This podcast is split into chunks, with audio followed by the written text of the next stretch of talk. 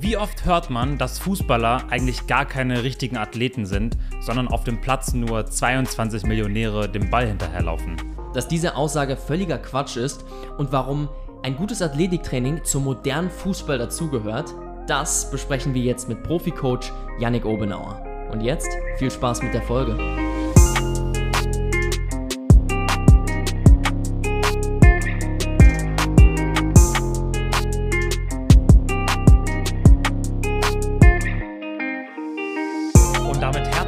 Willkommen zu einer neuen Folge von Training ohne Limit.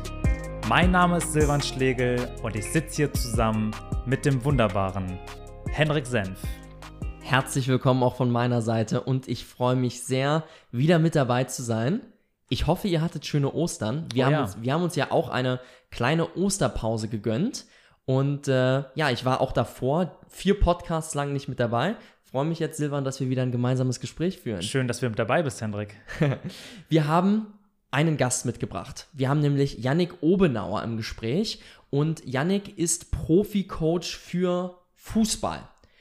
Silvan wird euch das gleich ganz genau nochmal erklären, aber vorab schon mal gesagt, im zweiten Teil dieser Folge, die nämlich nächste Woche rauskommt, da reden wir ganz spezifisch darüber, wie wird man denn vom Coach zum Athletiktrainer und wie kommt man vielleicht auch in eine Sportart wie Fußball rein? Weil das ist natürlich für den einen oder anderen sicherlich was sehr, sehr Interessantes. Und der Einstieg wirkt aber so schwer, mhm. dass man sich das gar nicht traut. Ja, bis man da mal den, den Fuß in der Tür hat, kann das schon eine ganze Weile dauern. Und die wichtigen Dinge, um die es im Fußball geht und wie sich der Fußball verändert hat, darüber reden wir heute. Silvan, stell uns doch bitte unseren Gast vor.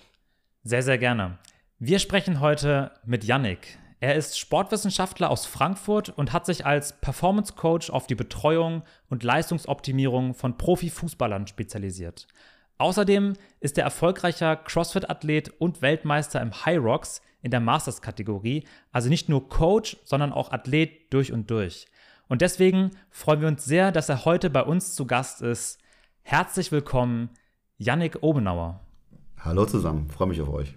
Ja, Yannick, also erstmal großartig, dass du endlich bei uns im Podcast bist. Ähm, einmal zur Background-Story. Ich habe dich das erste Mal gesehen beim German Throwdown. Ich glaube, das war 2017. Und ähm, damals hast du die Masters-Kategorie gewonnen. Und äh, inzwischen weiß ich natürlich viel mehr über dich. Wir haben uns anschließend auch noch ein paar Mal äh, über die ganzen Sachen unterhalten, die du außerhalb machst, also was du arbeitstechnisch machst. Und ich weiß, dass du Profifußballer coacht, vor allen Dingen im Einzeltraining. Ähm, wie bringst du das alles gemeinsam unter einen Hut? Also erstmal vorneweg, ich glaube, ich war damals Zweiter, aber anyway. Ähm, für mich ist mein Beruf, meine Profession ist meine Passion.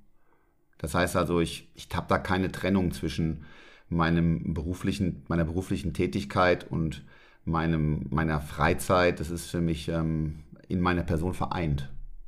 Ja, das heißt, es gibt für mich da keine, keine Trennungen in dem Sinne, dass ich jetzt ähm, irgendwo sage, wo habe ich die Zeit für meine Freizeit oder für meinen Beruf, ähm, weil das eine ist das, was mich begeistert, Spieler in dem Fall, ähm, Sportler in ihrer Leistung zu optimieren, ja. ihnen an der Seite zu stehen und das andere ist das, was ich einfach natürlich für mich tue, um ja, fit zu bleiben und Erfahrungen zu sammeln.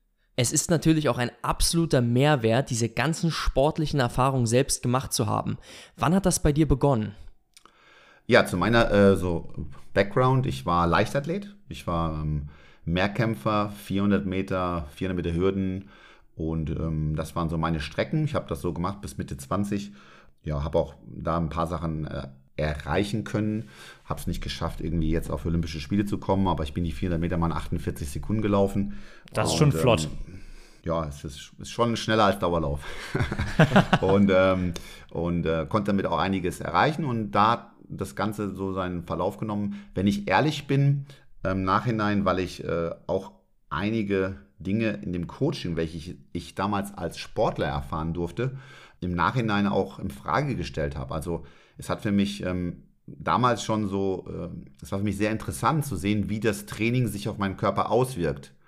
Und ähm, viele Fragen, die ich mir selber nicht beantworten konnte, habe ich dann auch äh, versucht durch ja, Literatur oder auch dann Sportleistungskurs und später das Studium mir eigentlich immer wieder auch die damals schon an mich selbst gestellten Fragen zu beantworten. So kann man sagen, hat das schon parallel, fast von Anfang an ähm, miteinander ja irgendwo korrespondiert. Es sind also frühzeitig bei dir Fragen entstanden im Kopf und die konnte dir am Stützpunkt aber niemand erklären, beziehungsweise einfach keiner beantworten und deshalb hast du dann mit dem Selbststudium intensiv dafür begonnen. Ich glaube, es gibt ähm, kein wirklich gutes Training, es gibt auch kein wirklich falsches Training, sondern es gibt eben das vermeintlich bessere oder geeignetere Training für diese Person in dieser Situation. Und ähm, von daher sind so allgemeine Aussagen oder Sachen, die eben für ähm, den einen Sportler gelten, die mögen für den anderen total unpassend sein. Ja. Zum Beispiel dazu eine Anekdote.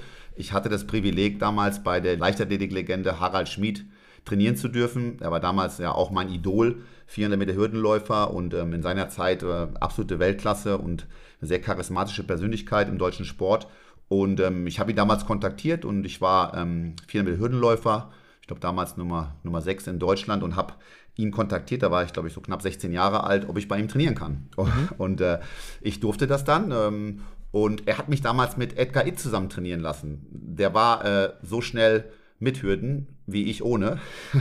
das heißt also, ihr könnt euch vorstellen, dass ich eigentlich ähm, von meinem Ehrgeiz angetrieben, aber natürlich in einen dauerhaften, durchgehenden Übertrainingszustand mich schrittweise reinbewegt habe. Und ähm, das Training war aber insgesamt für die gesamte Gruppe, insbesondere für Edgar Itt, sehr, sehr erfolgreich. Ja, das heißt also, an dem Beispiel sieht man auch, wie das Training, welches an sich selbstverständlich funktioniert hat, also die Leistung wurde gesteigert, hat für mich in vielen Phasen nicht so gut funktioniert, trotz dass ich sehr motiviert war und ähm, das Ganze auch im vollen Umfang ja, absolvieren konnte weil ich andere Voraussetzungen hatte. Ich hatte andere Voraussetzungen wie er und ähm, ich hätte andere Akzente setzen müssen, um meine Leistung in dieser Sportart ähm, zu optimieren. Aber das Training in der Gruppe war im Grunde genommen also auf den Edgar ausgerichtet und damit für dich jetzt in deinem speziellen Fall viel zu viel. Es war nicht optimal, würde ich mal sagen. Ja, es war nicht optimal und es war dann auf der anderen Seite doch wieder optimal, weil natürlich ich dadurch ein riesen Lernfeld für mich aufmachen konnte. Aber als Sportler, als 400 Meter Hürdenläufer damals, ähm, hat es nicht dazu geführt, dass ich jetzt die erwartete Leistungssteigerung ähm, ja, machen konnte. Und in dem Zusammenhang bist du dann, da hast du dich natürlich dann weitergebildet und bist auch irgendwann auf die Idee gekommen, selber als Coach zu arbeiten. Da hast du ja mit Sicherheit nicht direkt im Profifußball gestartet. Wo ging das los bei dir? Ähm, nein, ich habe mich entschlossen, äh, irgendwann dann halt Sportwissenschaft zu studieren und ähm, im Rahmen des Sportstudiums ist mir schon, sind mir viele Fragen aufgekommen und wie wir wissen, die theoretische Aneignung von, von Inhalten ist natürlich Fundament und wesentlich, aber die Anwendung dieser theoretischen Elemente ist das Wesentliche. Mhm. Sei es in der Kommunikation, sei es in, de, in, der, in der tatsächlichen Gestaltung, auch wenn man dann äh, Umstände hat, die vielleicht nicht so sind, wie sie eben ähm, im Labor sind. Und deswegen habe ich damals schon ähm, äh, Spielsportler trainiert, aus einem, ja, letztendlich aus einer Neugier heraus, um zu sehen, wie sich denn meine äh, leichtathletischen, sportwissenschaftlichen Erfahrungen, Theorien, wie die sich dann tatsächlich dort ähm, in deren Leistungsvermögen zeigen. Und so bin ich dann sehr schnell zum Tennis gekommen. Interessanterweise, weil es waren Spieler dabei, die haben als ähm, Hitting-Partner, also letztendlich als Rückschlagpartner, haben die mit Profis trainiert und die haben sich sehr gut entwickelt durch mein Training und ja, dann war ich mal auf einmal fast zwei Jahre nicht mehr an der Uni. das heißt, du hast dann eine Pause eingelegt, um zu coachen. Genau, also ich wurde dann ähm, von jemandem, der für seine Coaching-Tätigkeit äh, gar nicht bezahlt wurde, weil ich habe mir damals gedacht, wer soll denn dafür bezahlen? Ich mache erstmal die Dinge für mich selber, um Erfahrungen zu sammeln und auch Studienergebnisse irgendwie wieder zu, zu in der Praxis selber durchzuführen und zu erleben. Ähm, und dann bin ich sehr schnell angesprochen worden äh, vom Management, ob ich eben ähm, diese Gruppe von professionellen Spielern, damals um den Rainer Schüttler herum, ähm, betreuen möchte und die trainieren möchte. Und das hat dazu geführt, dass ich halt dann ja, längere Zeit nicht mehr an der Uni war und diese Gelegenheit wahrgenommen habe.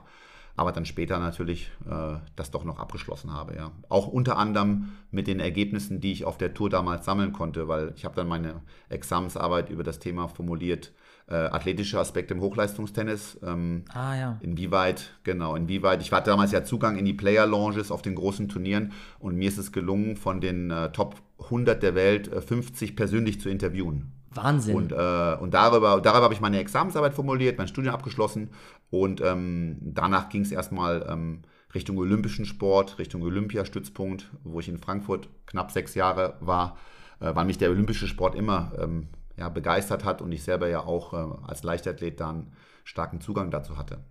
Dann hat also der Tennissport deine akademische Ausbildung schon sehr geprägt, oder? Weil du ja während des Studiums bereits zwei Jahre in dem Bereich gearbeitet hast. Das, die Leistungsstruktur des Tennis und auch dieser Charakter hat sicherlich diese praktische Arbeit dann ähm, in dieser Phase sehr stark geprägt, auf jeden Fall, ja. Man muss sich auch vorstellen, damals war das alles noch relativ neu, weil ähm, es kamen dann irgendwann natürlich die Physiotherapeuten, die dann Standard waren und dann irgendwann kamen dann die, äh, die Athletiktrainer, äh, damals hießen sie auch noch Konditionstrainer am Anfang, ähm, kamen dann irgendwann dazu und jetzt ist das natürlich gerade im Tennis, ähm, denke ich mal, Standard. Was ist da der große Unterschied zwischen einem Konditionstrainer und einem Athletiktrainer? Also in meinem Verständnis ist es so, dass die, wenn man auch schon das Wort Konditionstrainer hört, das sind natürlich meistens die gewesen, die dann ähm, ja, die große Keule rausgeholt haben und dann wurde halt sehr intensiv und sehr ähm, Laktazid trainiert. Mit einem sehr hohen pädagogischen Charakter, sage ich mal so.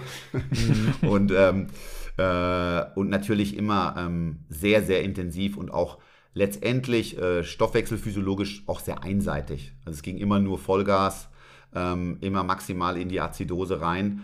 Ähm, und der Begriff Athletiktrainer reflektiert halt schon die Tatsache, dass wir ähm, differenzierter arbeiten und vor allen Dingen auch qualitative Merkmale durch Training beeinflussen und nicht nur quantitativ jetzt da möglichst viel, möglichst schnell und das Ganze noch möglichst schwer machen wollen. Ja, also es hat einen, einen, eine andere Begrifflichkeit, die aber auch nicht geschützt ist. Ja, das heißt also, das ist jetzt mein Verständnis dieser Begrifflichkeit und äh, das teile ich mit einigen Kollegen, aber das ist jetzt nicht irgendwie geschützt oder, oder, oder fest gemeißelt in Steinen. Ja, im Grunde genommen kann sich jeder Athletiktrainer nennen, genauso wie Personal Trainer oder Silvan hat es im Vorgespräch schon mal gesagt, man kann sich auch Sportphysio nennen, mhm. ohne eigentlich eine Ausbildung zu haben, was schon krass ist. Aber wenn wir das mal so annehmen, wie du das jetzt formuliert hast, wie ist dann dein Weg von dem Athletiktraining für Tennis und dann vom Olympiastützpunkt zum Profifußball gekommen? Und wie kam es dazu, dass du eben nicht nur im Team trainiert hast, sondern jetzt die einzelnen Profis dir rauspickst und die persönlich trainierst?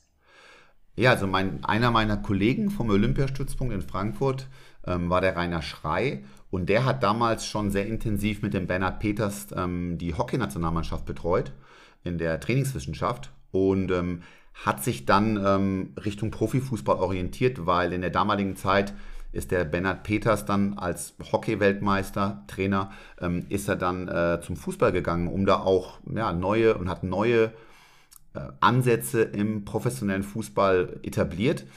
Hoffenheim war damals auch schon sehr äh, innovativ aufgestellt und in dem Zusammenhang hat mein damaliger Kollege ähm, den Olympiastützung verlassen und ist zum, äh, zur TSG Hoffenheim gegangen.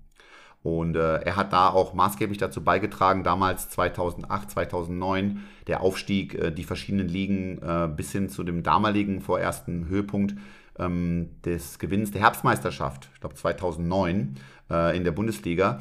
Mhm. Und ähm, ich habe mit ihm Kontakt gehalten und er sagte mir, ja, es gibt hier einige Möglichkeiten, weil halt ähm, wir auch im Nachwuchsbereich halt uns immer stärker auch im athletischen Training äh, positionieren und da habe ich Möglichkeiten für mich gesehen und ähm, habe dann ähm, das angefangen äh, auf selbstständiger Basis im Jugendleistungszentrum der TSG Hoffenheim äh, zu machen. Mhm. und bin dann nach relativ kurzer Zeit zu der äh, U23 gekommen. Und ähm, die Ergebnisse meines Trainings ähm, sind auch dem damaligen Cheftrainer, das war der Ralf Rangnick, dann äh, ja, zugekommen. Und äh, dann bin ich ab 2010 war ich knapp dreieinhalb Jahre dann ähm, anfangs unter Ralf Rangnick für die Profis in Hoffenheim verantwortlich als äh, Athletiktrainer. Aber hast du dann deinen Kollegen dann da verdrängt von der Position? Ja, also es ist ein bisschen äh, insofern, dramatisch gewesen. Äh, es war eine Entscheidung, die jetzt sich nicht ähm, gegen ihn gestellt hat, sondern es war eine Entscheidung, dass der, äh, dass die, ja, der Club selber sich neu positionieren wollte, insgesamt neu positionieren wollte. Und ähm, in dem Zusammenhang ist sein Arbeitsvertrag nicht verlängert worden. Und ähm, mir ist die Möglichkeit gegeben worden, zusammen damals mit Christoph Elser dann halt die äh, Profis ähm, als Athletiktrainer äh, verantwortlich zu trainieren und äh, da zu entwickeln, ja. Und dann ist ja in, in wenigen Jahren, sage ich mal, ist dieser Trend, dass auch Fußballer, auch in Deutschland, Athletiktraining machen, der ist ja extrem rasant angewachsen. Was hat sich da verändert? Also warum hat man dann erst oder hat dein Kollege im Prinzip dieses Athletiktraining für Fußball nach Deutschland gebracht, wenn man so will? Wieso gab es das früher nicht? Also ich glaube, er hat es nicht nach Deutschland gebracht, aber er hat es natürlich mit in, den, in diesen Jahren auch äh, geprägt.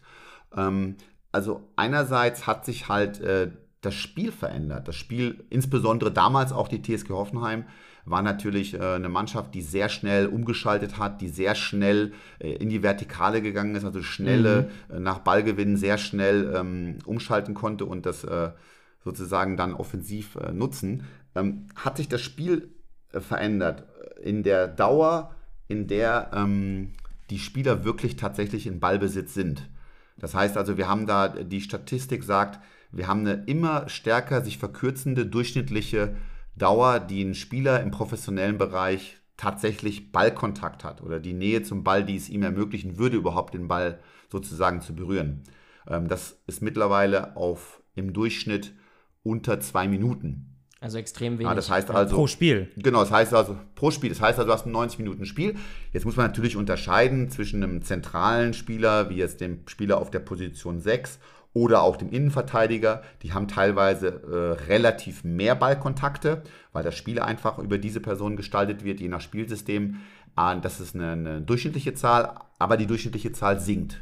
Das heißt also, wir haben eine Zunahme von den dynamischen Parametern und den athletischen Parametern. Wie schnell wird wie viel gelaufen? Ja. Ähm, und ähm, natürlich sind diese Zeit, die tatsächlich Ballnähe da ist, ist die wichtigste Zeit muss man ganz klar sagen. Also bei aller Athletik, ähm, wenn derjenige nicht in dem Moment weiß, wie und was er mit dem Ball zu machen hat, dann wird ihm das andere auch nur sehr begrenzt ähm, voranbringen. Ja? Aber wir haben eine Proportionsverschiebung. Wir haben einfach eine deutliche Zunahme ähm, in der Bedeutung der ähm, dynamischen und der athletischen äh, Leistungsfaktoren. Und kannst du uns einmal kurz erklären, was für dich zu den dynamischen und athletischen Leistungsfaktoren gehört? Ja, insbesondere natürlich Beschleunigung. Ja. Ähm, mhm. Anfangs muss man sagen, auch messbar ist einfach wesentlich mehr gelaufen worden. Also wir sehen einfach, es ist einfach mehr ähm, physischer Laufaufwand ähm, betrieben worden. Ja, wir haben natürlich auch inspiriert vom amerikanischen Sport, haben wir immer mehr Stats äh, im, im, Fußball. Also selbst jetzt kann man ganz normal als Fußballbegeisterter äh, auf der Kicker-App kann man nach dem Spiel schauen, wie viel hat welche Mannschaft gelaufen, wie viel, wie viel hat jeder Spieler gemacht in dem Spiel. Das heißt, wir haben eine unheimliche Zunahme an, an Transparenz von, äh, äh von Leistungsdaten. Und das, dieser Trend wird immer stärker. Das heißt, wir sehen immer mehr, was leistet welcher Spieler auf welcher Position und wann. Und in dem, in dem Zusammenhang ähm, ist es halt sehr interessant, dass insbesondere nachdem dann die Umfänge immer mehr gesteigert wurden, also einfach wie viel wurde gelaufen, ich kann jetzt nicht exakt sagen, aber es waren vielleicht mal 100 Kilometer von der ganzen Mannschaft, sind wir dann irgendwann auf vielleicht in Average, würde ich jetzt ähm, mal ungefähr grob kalkulieren, 110 Kilometer pro Mannschaft gekommen. 110 bis 120 Kilometer, die jetzt so eine Mannschaft insgesamt an Strecke zurücklegt im, in einem Spiel.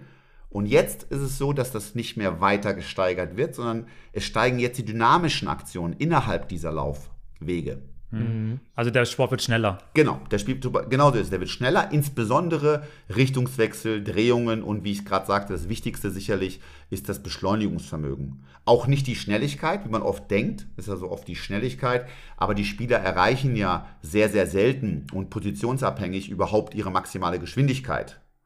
Ja, das heißt also, ähm, die maximale Geschwindigkeit wird selten erreicht, aber beschleunigen muss man fast immer. Klar. Ja. Vor allen Dingen, weil es natürlich so rasant immer hin und her geht. Also ich, ich, ich denke jetzt auch an Sprünge in dem Aspekt. Ja, auch, auch Sprünge, das ist klar. wahrscheinlich viel mehr geworden. Ne? Ja, ja. Und äh, somit äh, ist, der, ist der Markt natürlich viel, viel breiter, jetzt als Athletiktrainer mit reinzukommen und an diesen dynamischen Aspekten mitzuarbeiten, wenn ich dich richtig verstehe. Genau, also einerseits haben sich natürlich die Mannschaften alle diesbezüglich auch personell verstärkt. Ähm, wir sehen also jetzt ist es mittlerweile üblich, ähm, in der Bundesliga mit mindestens zwei bis vielleicht sogar drei Athletiktrainern zu arbeiten, vielleicht einem, der auch noch einen Schwerpunkt Rehabilitationstraining, also Übergangstraining dann von Ballarbeit ähm, ins Mannschaftstraining auch noch einen weiteren Schwerpunkt hat. Wir haben teilweise auch dann den Übergang zum medizinischen Bereich gestärkt. Also das sind dann sogenannte Präventivtrainer, die es jetzt mittlerweile auch gibt. Mhm. Also das heißt, wo man dann versucht, vor allen Dingen präventive Schwerpunkte auch ähm, individuell umzusetzen. Aber es hat sich einfach ein, äh, innerhalb der Struktur des Trainerstabs etabliert, dass man ähm, im athletischen Bereich mehrere Personen hat.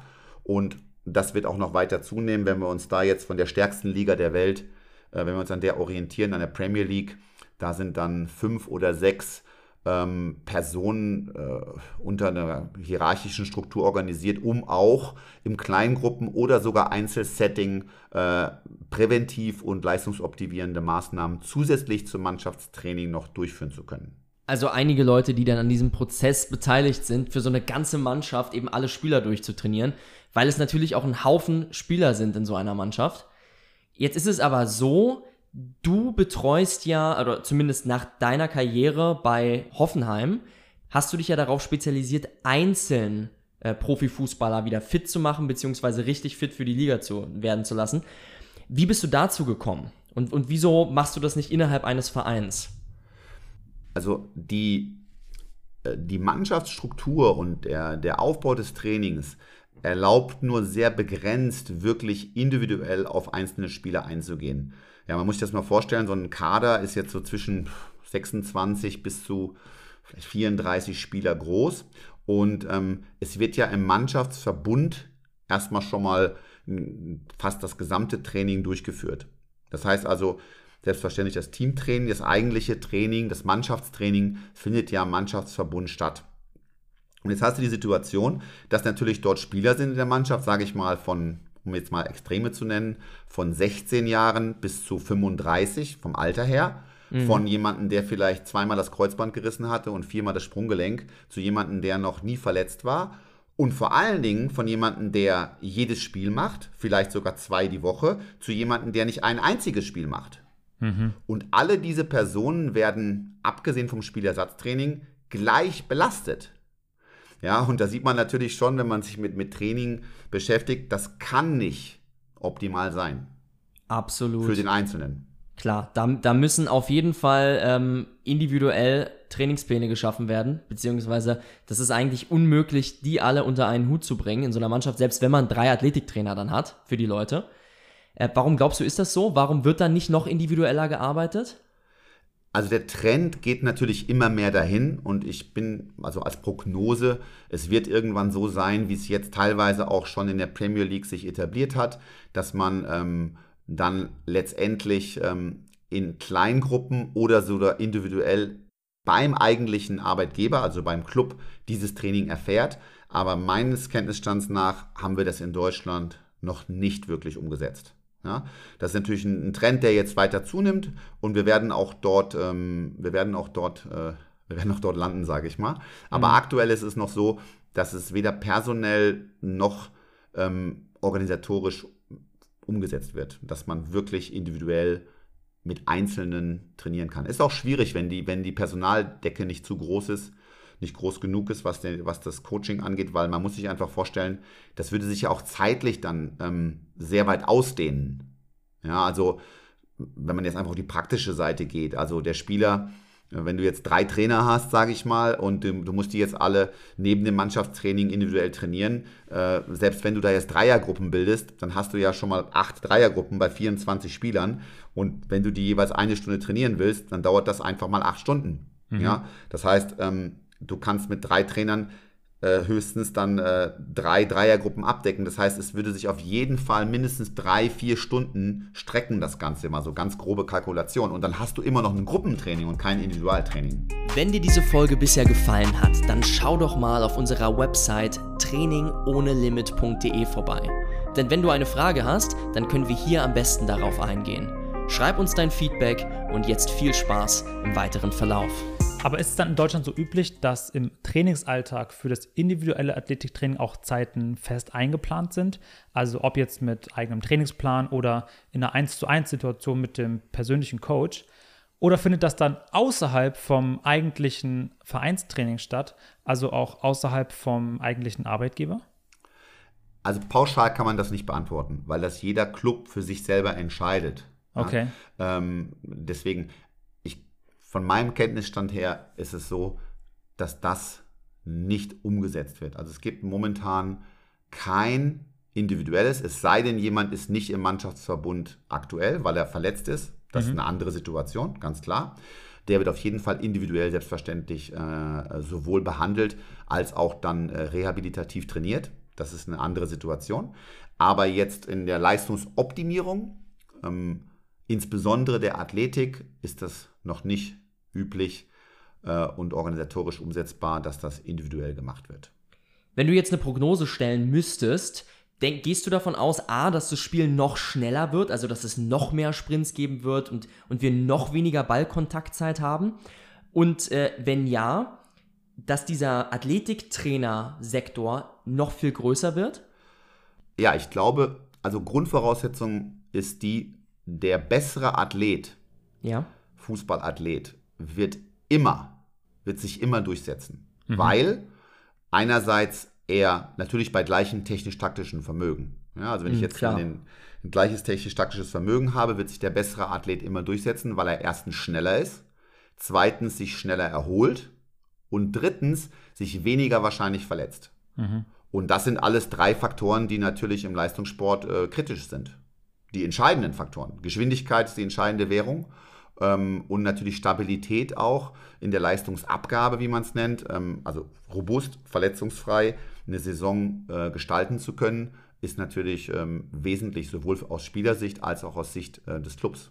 100 Prozent. Und von, von, daher wird es zunehmen, ganz klar. Es wird zunehmen, äh, in der Bedeutung wird es zunehmen, in der, in der Personal- äh, wird es zunehmen und auch in den Inhalten wird sich immer feiner differenzieren, weil die große Herausforderung ist natürlich den Load zu managen, den dieser Spieler dann individuell bekommt, in Abhängigkeit von der Gesamtbelastung, die er ja über das Mannschaftstraining schon erfährt. Absolut man kennt das noch aus den, ich würde mal sagen, so 80er, 90er Jahren im Fußball, wo auch einige Spieler einfach vorne fast schon gewartet haben. Dann kommt der Ball angeflogen, die nehmen den mit der Brust an, drehen sich um und kicken ihn quasi fast nur noch rein oder versuchen es zumindest. Das ist wahrscheinlich heute überhaupt nicht mehr möglich. Es kommt ein bisschen auf die Liga an, von der wir reden. Die Ligen unterscheiden sich da auch. Ähm, äh, natürlich und die, die, nicht nur die Mannschaften, sondern auch die Ligen in Abhängigkeit vom, vom, vom Spielsystem, vom Trainer. Aber ganz klar, wir haben ähm, Schnelligkeit in dem Sinne. Auch interessant ist eben komplex. Es ist eine komplexe Handlungsschnelligkeit. Das heißt also sowohl das Wahrnehmen der Situation, also schon visuell, Mhm. Als auch natürlich dann die Entscheidungsfindung, also kognitiv, was, was passiert jetzt eigentlich, was mache ich jetzt eigentlich oder will ich machen? Und dann natürlich der motorische Vollzug. Ähm, alle diese Bereiche lassen sich durch Training verbessern und alle Bereiche sind natürlich in der komplexen Handlungsschnelligkeit wesentlich. Insofern gebe ich dir vollkommen recht, die Zeit, die ein Spieler jetzt hat, auf höchstem Spielniveau ähm, Entscheidungen zu treffen und Aktionen durchzuführen, ist kleiner. Das heißt, er hat weniger Zeit, um eine Entscheidung zu treffen. Er hat weniger Zeit, um eine ähm, Aktion durchzuführen. Also muss er insgesamt in der komplexen Handlungsschnelligkeit schneller sein. Es ist immer ein Spiel der Geschwindigkeit. Ist der Verteidiger dran oder der Stürmer? Es ist nicht ein Spiel der Art und Weise. Es ist immer Geschwindigkeit. Er oder ich, wer ist schneller? Das ja. ist das Entscheidende, weil du kannst den Ball so, so schlecht treffen, wie du willst. Wenn es schnell genug ist und der Tor Torwart ist langsamer, ist er halt drin, wenn er aufs Tor geht. Ne? ja, absolut. Also das heißt, Geschwindigkeit ist, äh, ist entscheidend, aber diese Geschwindigkeit ist eben äh, ja, komplex, nicht nur motorisch. Genau, also es, es ist eben nicht die Höchstgeschwindigkeit beim Sprint, sondern es ist eigentlich viel eher die Geschwindigkeit, wie schnell triffst du eine Entscheidung, wie schnell trittst du an, wie schnell kannst du den Ball schießen. Also da gibt es ganz, ganz viele äh, Sachen, ganz offensichtlich. Und äh, damit kommen wir eigentlich auch in dieses Athletiktraining direkt schon rein. Also der Sport hat sich ja einfach verändert im, im Verlaufe der vergangenen Jahre. Worauf denkst du, sollte man im Athletiktraining den Fokus legen? Also ist es ähm, ein Maximalkrafttraining, ganz blöd gefragt, oder ist es ein Sprinttraining? Was macht man? Ja, Maximalkrafttraining ist natürlich äh, unter Fitnesstrainern äh, und äh, auch Athletiktraining immer ein, ein Thema, welches ja, schnell in den Vordergrund rückt. Ja. Maximalkraft äh, ist eine wesentliche Voraussetzung für Geschwindigkeit, ganz klar. Und wie wir wissen, führt eine Zunahme der Maximalkraft bis zu einem gewissen Punkt ja. auch zu einer, zu einer Zunahme von Voraussetzungen, die Geschwindigkeit positiv beeinflussen. Ähm, wichtig ist in dem Zusammenhang zu sehen, und das ist manchmal auch schwer für Menschen, die ähm, aus dem, jetzt aus dem Fitnesswinkel das Ganze betrachten, dass man immer dieses Verhältnis von Risiko zum Benefit, Risiko zu Benefit in der individuellen Entscheidung der Trainingsmittel treffen muss. Und da ist halt die Frage, gerade beim Thema Maximalkraft, wie viel Risiko gehe ich da, um wirklich jetzt, gerade wenn man dann in diesen intramuskulären Koordinationsbereich reingeht, weil mit Querschnittstraining selber wird man natürlich auch nur begrenzt arbeiten wollen. Ähm, wie weit ist das Risiko in dem Moment ja, abwägbar? Wie weit ist das Risiko zu verantworten im Verhältnis zu dem Benefit, den ich kriegen kann? Ja, ähm, also ganz konkret ist es sehr häufig so, dass ein unilaterales Training mit submaximalen Lasten erstmal zu deutlichen Verbesserungen führt. Gerade in Verbindung mit dynamischem Training, also Sprünge, Plyometrie und natürlich ähm, Stabilisation und positives Beeinflussen von Bodenkontaktzeiten. Ähm, bevor ich jetzt wirklich dann klassisch jetzt über eine Beuge ähm, die Maximalkraft unbedingt äh, im IK-Bereich äh, äh, ansatzweise ausmaxen muss. Du willst also natürlich immer möglichst sportspezifisch mit den Leuten arbeiten und dementsprechend ist dann vielleicht eine Kniebeuge weniger relevant als eine einbeinige Übung, die ja viel näher am, am Lau an der Laufbewegung und am Sprinten und so weiter auch dran ist vom Fußball. Äh, das ist, ja, das ist interessant, weil ich bin der Meinung, man sollte nicht zu sportartspezifisch trainieren. Okay. Das ist meine Meinung, weil das, ähm, also das ganze Athletiktraining kann nur zu einer Art, für mich ist das eine Art Vorhalteanpassung. Das heißt, ich verbessere die Voraussetzungen, mit denen der Spieler dann im spezifischen Training auf dem Platz seine Leistung wirklich erst einbringen und auch steigern kann. Ja, das heißt also, selbst wenn einer stärker geworden ist, wenn einer tatsächlich besser geworden ist im Sinne von äh, seine Bodenkontaktzeiten, seine Sprunghöhen, also wir haben einfach Parameter, die wir messbar gesteigert haben. Selbst dann ist es entscheidend, dass er durch spezifisches Training auf dem Platz in hoher Qualität und Intensität diese ja, Fähigkeiten anwendet, um dann wirklich den Leistungsfortschritt auch zu realisieren. Und deswegen bin ich der Meinung, man sollte die Grundlagen erstmal mit einem guten Verhältnis von Risiko zum Benefit äh, entwickeln, die Basis sozusagen. Mhm. Ähm, unter, wichtig vor dem Hintergrund der ähm, insbesondere der äh, Prophylaxe. Ja, also das heißt, dass man die Prophylaxe äh, von Verletzungen ähm, vor dem Hintergrund der, der individuellen Historie des Spielers berücksichtigt.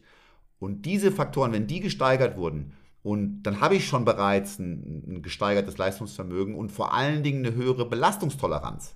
Das mhm. heißt, ich kann dann anfangen, auch ganz klassisch natürlich die äh, Maximalkraft zu steigern. Ja, unter anderem, das ist ein weiterer Weg, den ich dann gehen kann, wenn die Grundlagen gelegt wurden. Was genau sind denn die Grundlagen für dich? Grundlage ist für mich natürlich ähm, einerseits abgeleitet von dem Leistungsprofil der Sportart. Also das heißt, wir wollen einen Spieler haben, der nur geringfügig Differenzen hat in, äh, in seinen unilateralen Bewegungsmustern. Ja? Das heißt also, wir wollen einen haben, der Beuger-Strecker-Verhältnis beispielsweise spielt eine große Rolle, als auch Links- und Rechtsvergleich spielt eine große Rolle. Das mhm. heißt, es gibt verschiedene Tests. Damals hat sich sehr stark etabliert der FMS. Äh, FMS-Test, der hat sich damals sehr stark etabliert. Heute wird er teilweise modifiziert noch angewandt und darüber hinaus natürlich die Leistungsdiagnostik, die uns dann auch sagt, okay, wie sieht es denn aus?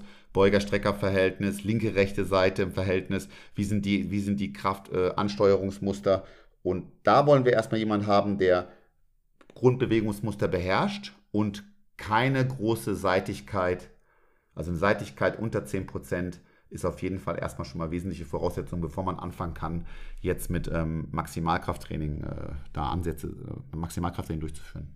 Das ist ja im Grunde auf allen Positionen so, oder? Also Genau. unabhängig von Angriff oder Verteidigung. Ja. Ähm, vielleicht ist der Ja. Torwart davon ist mal ein bisschen ausgenommen, aber auf jeden Fall alle Feldspieler.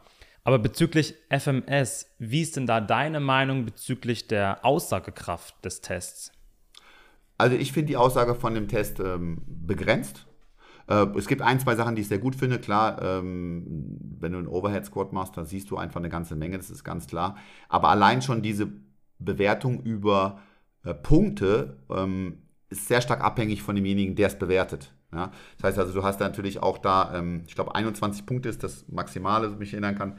Also das heißt, du hast einfach allein schon bei gleichem Testablauf äh, hast du teilweise Schwankungen von 20, 30 Prozent in der Punktvergabe. Das Genau. heißt, genau wie bei der Hautfaltenmessung ähm, muss man dann schon sagen, okay, ich vergleiche nur Tester mit den Ergebnissen vom gleichen Tester. Also da geht es schon los. Worauf schaut jemand genau und gibt er dann zwei oder drei oder ein Punkt? Da ist doch schon mal ein großer Unterschied, der es nicht wirklich vergleichbar macht. Ja, und nachher ist es ein sehr statischer Test. Das ähm, kommt du hast jetzt auch gerade genau. schon erzählt, das Spiel wird immer schneller. Äh, es kommt immer mehr auf die konkrete Entscheidungsfindung und dann natürlich auch auf die motorische Antwort des Spielers in der Situation an.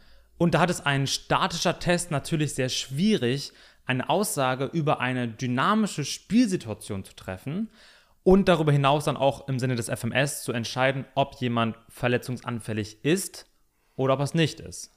Genau, also man hat natürlich dann ja, versucht immer da eine starke Korrelation zu ziehen von äh, einer Punktzahl von, was weiß ich, 14 Punkten zu einer Verletzungswahrscheinlichkeit.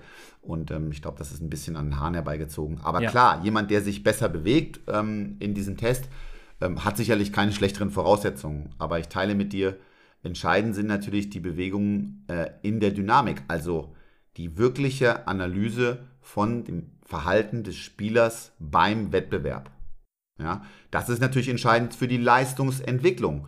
Also wenn ich zum Beispiel sage, du hast ja vorhin kurz angedeutet, du hast sicherlich auf allen Positionen das, was ich vorhin sagte, als Eingangsvoraussetzung, ähm, das hast du auf allen Positionen, richtig. Aber du hast zum Beispiel jetzt innerhalb der Positionen große Unterschiede in, dem, in den äh, Leistungsanforderungen. Wenn du betrachtest, die Außenbahnspieler natürlich haben viel höhere Geschwindigkeiten, haben natürlich längere Laufwege, Ja. weil sie sowohl offensiv als auch defensiv laufen müssen. Und zum Beispiel die zentralen Mittelfeldspieler haben äh, sehr, sehr viele Gesamtlaufmeter, aber weniger maximale Beschleunigungen. Wie zum Beispiel interessanterweise die Innenverteidiger. Die Innenverteidiger sind im Allgemeinen die schnellsten Spieler, was die Beschleunigung angeht der Mannschaft. Ja?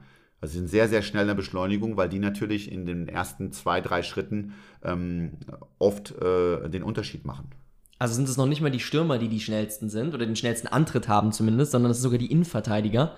Sehr häufig, Damit- ja. Es gibt auch Stürmer, die sehr schnell sind, also nicht Ja, so klar, ist es nicht. klar. Aber wenn man es jetzt sieht, die Innenverteidiger sind insgesamt ähm, auf den ersten fünf Meter sicherlich mit die schnellsten Beschleuniger äh, in der Mannschaft, ja. Und jetzt hast du aber gesagt, im Athletiktraining ähm, trainierst du gar nicht unbedingt nur sportspezifisch, sondern du bereitest dann darauf vor, dass am Ende des Tages alle das eben auf die, auf die Bahn oder aufs Parkett bringen, was sie, was sie bringen müssen, in dem Fall auf den Rasen.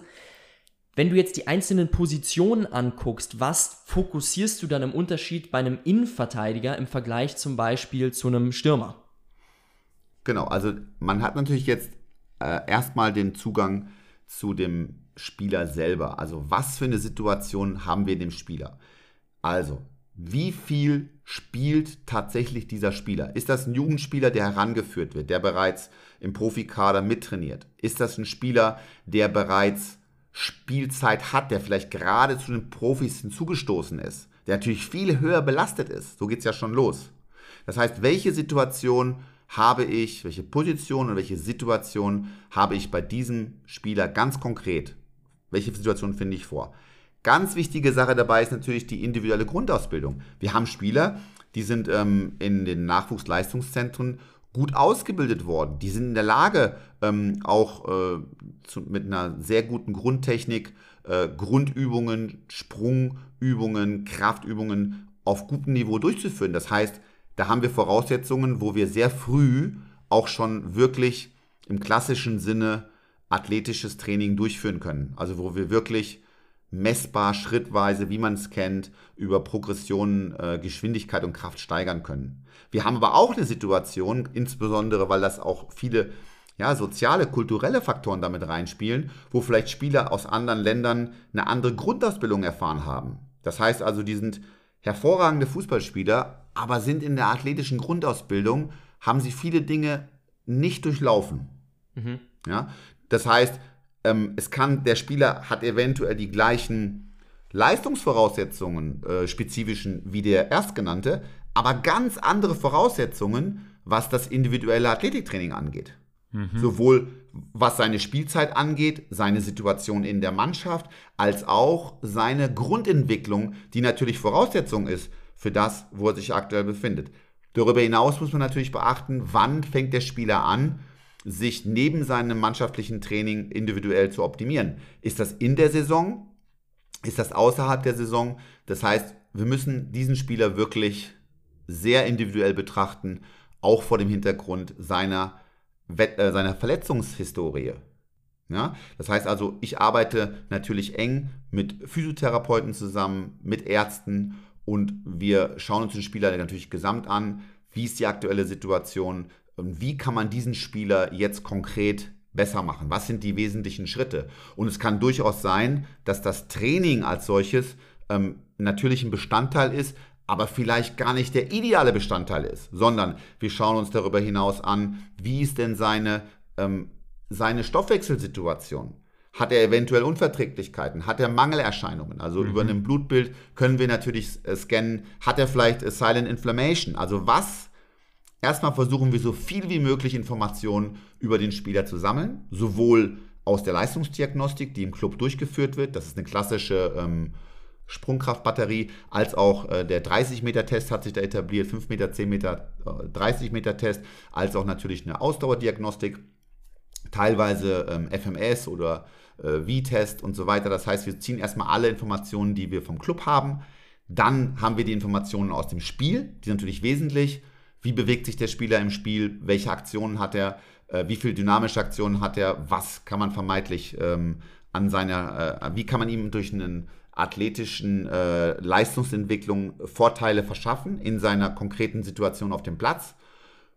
Darüber hinaus kommt als drittes dann, wie gesagt, diese ähm, Verletzungshistorie und die gesamte äh, Stoffwechselsituation. Und da haben wir schon mal ein relativ ähm, gutes Gesamtbild. Und jetzt schauen wir, wie kann man dort dem Spieler am meisten in dieser Situation helfen, den nächsten Schritt zu gehen. Ganz genau, da sieht man auch an der Stelle, wenn du das jetzt schon so umfangreich beschreibst, wie sinnvoll es tatsächlich ist, jemanden sehr individuell zu betrachten, auch im Fußball und warum der Markt dann auch längst nicht gesättigt ist äh, für Trainer. Einfach weil es so viele Faktoren gibt, die letztendlich dafür sorgen ähm, oder dass der eine Trainer, äh, der eine Spieler was ganz anderes braucht als der andere. Das ist vom Erfahrungsschatz über Position, über Verletzung und alles andere. Also das ist schon einiges. Wenn man aber natürlich jetzt im Sinne des Podcasts vielleicht etwas wegkommt von diesem ganzen Individualisieren und äh, ein paar Informationen ein bisschen breit gestreuter rauswirft, was sind so Durchschnittswerte, die bei so einem 30-Meter-Test geschafft werden müssen? Und, und wo waren die vielleicht noch vor 20 Jahren? Also schneller sind sie geworden.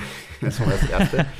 äh, ähm, da ist schon, also es war schon mal ein langer Kampf, alleine diesen Goldstandard festzulegen, weil wie ihr euch vorstellen könnt, allein die Messung der 30 Meter, wie Doppellichtschrank ist schon mal klar, aber wie weit habe ich Abstand zur Startlinie? Erst ah, jetzt ja. mittlerweile hat sich dann ein Meter, ein Meter Vorlauf etabliert.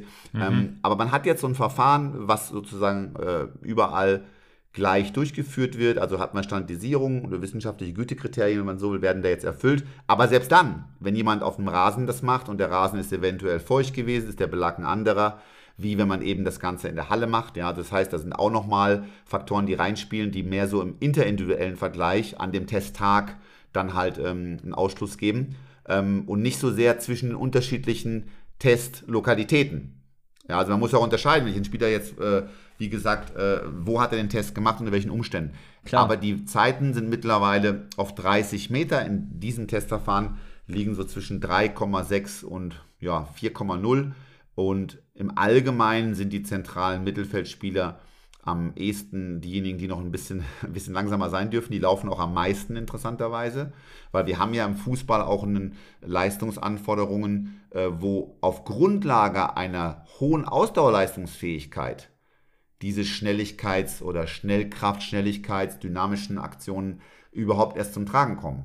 Mhm. Ja, also sehr wichtig auch zu verstehen, es ist eben kein American Football, wo ich natürlich äh, eine Offense- und eine Defense-Line habe und wo eben im Sekundenbereich hohe Intensitäten äh, abgerufen werden, sondern es ist eben, ein, ähm, es ist eben ein, äh, eine Sportart, wo ich gr auf Grundlage einer ähm, hohen Ausdauerleistungsfähigkeit, die muss nicht maximiert werden, auch ganz wichtig. Also wenn jetzt ein Spieler in der Lage ist, im Spiel je nach Position zwischen 10 und äh, äh ja, 13 Kilometern zu laufen, muss er nicht das per se jetzt einfach steigern.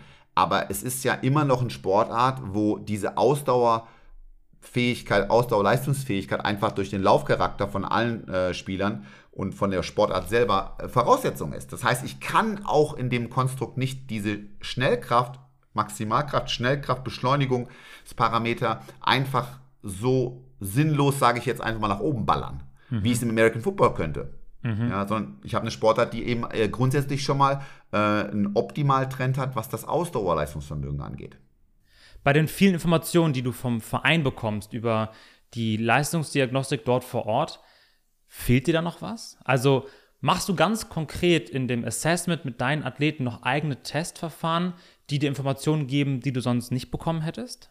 Genau, also wir haben ja die Möglichkeit, oder ich habe auch die Möglichkeit, entweder, das mache ich eigentlich am liebsten, über eine Universität, zum Beispiel in Karlsruhe, kann ich eine, ähm, eine komplexe Leistungsdiagnostik auch ähm, durchführen lassen. Das ist am, mhm. am, besten, wenn man das im Prinzip von außen durchführen lässt, wo ich dann auch Faktoren drin habe wie Bogenlauf, 12 Meter linke Seite, rechte Seite, Sprint-Wiederholungstest, also 6 mal 30 Meter mit 20 Sekunden Pause, sehr wesentlich für die Außenbahnspieler, aber natürlich auch eine klassische ähm, Sprungkraft-Testbatterie, äh, als auch äh, Körperfettgehalt, als auch Ausdauerschwelle. Das heißt, ich habe dann ein umfassendes Bild. Darüber hinaus kann ich natürlich auch im Training selber ähm, verschiedene Tests durchführen, um schnell zu sehen, äh, wo sind die Punkte, an denen ich jetzt ansetze. Zum Beispiel, ja, ganz klassisch, wenn ich äh, über die Sprungweite ja, kann man schon eine Menge Rückschlüsse ziehen. Der Broadjump zum Beispiel korreliert sehr stark mit dem Beschleunigungsvermögen. Unter anderem deswegen wird er auch äh, im NFL Draft halt schon seit Jahrzehnten eingesetzt. Ja? Mhm. Das heißt, ähm, ich sehe da natürlich schon auch, wo man am ehesten ansetzen kann. Äh, linker, rechter Vergleich, ähm, Linientabs, wie schnell kann ich wie, wie präzise Geschwindigkeit einbeinig erzeugen. Linke Seite im Verhältnis zur rechten Seite. Sehr, sehr aussagekräftig für den Spieler in dem Moment. Ja, oft sieht man natürlich auch dann die Verletzungshistorie dann gleichzeitig, was das Sprunggelenk und so weiter angeht, mhm. ähm, weil da meistens ähm, doch die volle Wiederherstellung äh, nicht ganz erfolgt ist. Das heißt, die Beschleunigungsgeschwindigkeit, die stellst du auch fest über einen Sprungtest, den du dann einbeinig durchführst. Genau, genau. Ich kann also, also am einfachsten ist es, wenn ich natürlich die, ähm, die Werte über eine Lichtschranke einfach messen lasse. Das ist am besten, ich messe mich äh, ungern selber äh, in meiner Arbeit. Deswegen am besten ist es, ich bekomme diese Werte oder gebe den Auftrag, diese Werte erheben zu lassen. Das ja. ist das eine. Das zweite, ich kann aber auch über über einen Test, ein einfaches Testverfahren, ich kann schauen, wie lang ist der Fuß am Boden. Wie schnell kann der, der überhaupt der Bodenkontakt realisiert werden? Also habe ich die Möglichkeit über den Dehnungsverkürzungszyklus, über Reaktivkraft-Trainingsformen einen hohen Einfluss relativ schnell auf die Bodenkontaktzeit zu nehmen und damit das Leistungsvermögen? Oder muss ich jetzt wiederum auf der anderen Seite über ein Krafttraining ähm, den ersten Zugang finden zur Verbesserung? Also das kann ich durch drei, vier Tests sehr schnell kann ich erkennen, wie ist jetzt ganz konkret ähm, der Weg, den ich am ehesten gehen möchte. Natürlich nur in Zusammenhang äh, und in der Gesamtbetrachtung von den anderen Zahlen. Ja, also wenn ich nur meinen Test machen würde, das wäre relativ, wäre, wäre nicht genau genug. Also ich schaue mir sozusagen alle Daten an, die ich kriegen kann. und äh, dann äh, führe ich meine äh, Tests vor Ort auch noch durch und dann äh, beschließe ich, was ist jetzt der ähm, beste Ansatz, äh, vermeintlich beste Ansatz, um dem Spieler jetzt einen Mehrwert in der Situation zu bieten. Und je nachdem, ob der Spieler dann beispielsweise eine sehr, sehr geringe Bodenkontaktzeit hat, aber dafür nicht so hoch wegspringt oder es genau andersrum ist, legst du dann fest, okay, bei dem müssen wir uns mehr auf das Krafttraining konzentrieren oder wir müssen uns mehr auf den Dehnungsverkürzungszyklus konzentrieren, damit äh, er da schneller wird, damit er die Bodenkontaktzeit verringern kann, richtig? Genau, und vor allen Dingen sehr wichtig ist auch in dem Zusammenhang nochmal auch die therapeutische Betrachtung. Also eine Leistungsoptimierung in dem Zusammenhang, das ist immer weniger nur Training, nur in Anführungszeichen, oder nur Therapie, sondern es, es, es ist extrem wichtig, in Absprache mit dem Therapeuten diese Perspektive mit hinzuzuziehen. Wie sieht es denn aus mit den Sprunggelenken? Was kann man denn einfach dort auch einfach durch die, durch die Arbeit des Therapeuten. Was wissen wir? Was wissen wir in der Historie? Wie zeigt er sich denn aktuell? Wie reagiert er denn auf das Training, was ich mit ihm durchführe?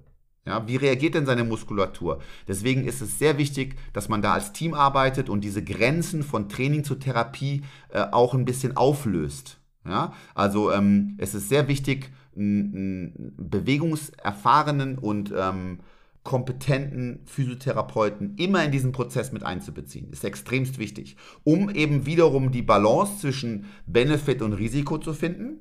Mhm. Das ist der eine Faktor. Und das zweite, um zu sehen, wie reagiert dieser Körper auf diesen zusätzlichen Reiz. Ja. Also sowohl in der Wiederherstellung als auch ähm, als Vorbereitung auf diese Maßnahmen. Also idealerweise trete ich immer zusammen mit einem Therapeuten in dieses Projekt rein.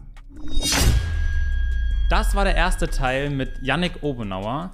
Und wie wir es am Anfang schon kurz erwähnt haben, werden wir in der nächsten Woche darüber sprechen, wie man konkret als Athletiktrainer den Einstieg in den Leistungssport schafft und welche Inhalte Yannick mit seinen Athleten im Training vor Ort erarbeitet. Also wünschen wir euch bis dahin eine schöne Woche, bleibt gesund und bis dahin. Leute, wenn euch diese Folge gefallen hat, dann erzählt euren Freunden davon, verlinkt uns in eurer Instagram Story und schreibt uns euer Feedback dazu.